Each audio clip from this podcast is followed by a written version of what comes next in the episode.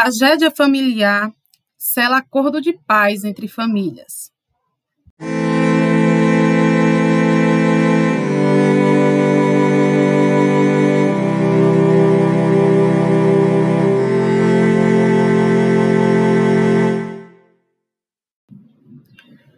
O amor proibido dos jovens herdeiros das famílias tradicionalmente rivais Montecchio e Capuleto da cidade de Verona acaba em tragédia.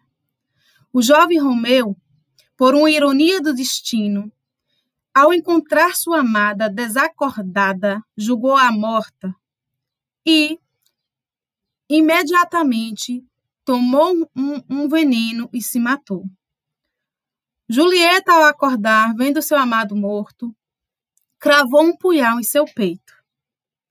Diante de toda a tragédia, as famílias rivais há muito tempo que vivia em conflito permanente resolveram selar um acordo de paz.